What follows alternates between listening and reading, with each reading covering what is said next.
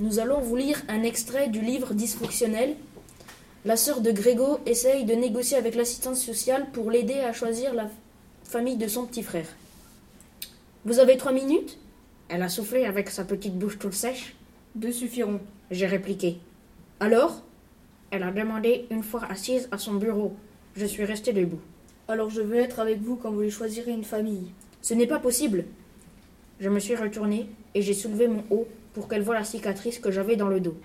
Lorsque je lui ai fait face à nouveau, elle avait la bouche grande ouverte et j'ai parlé plus fort. C'est vos services sociaux qui m'ont placé dans la famille qui m'a fait ça.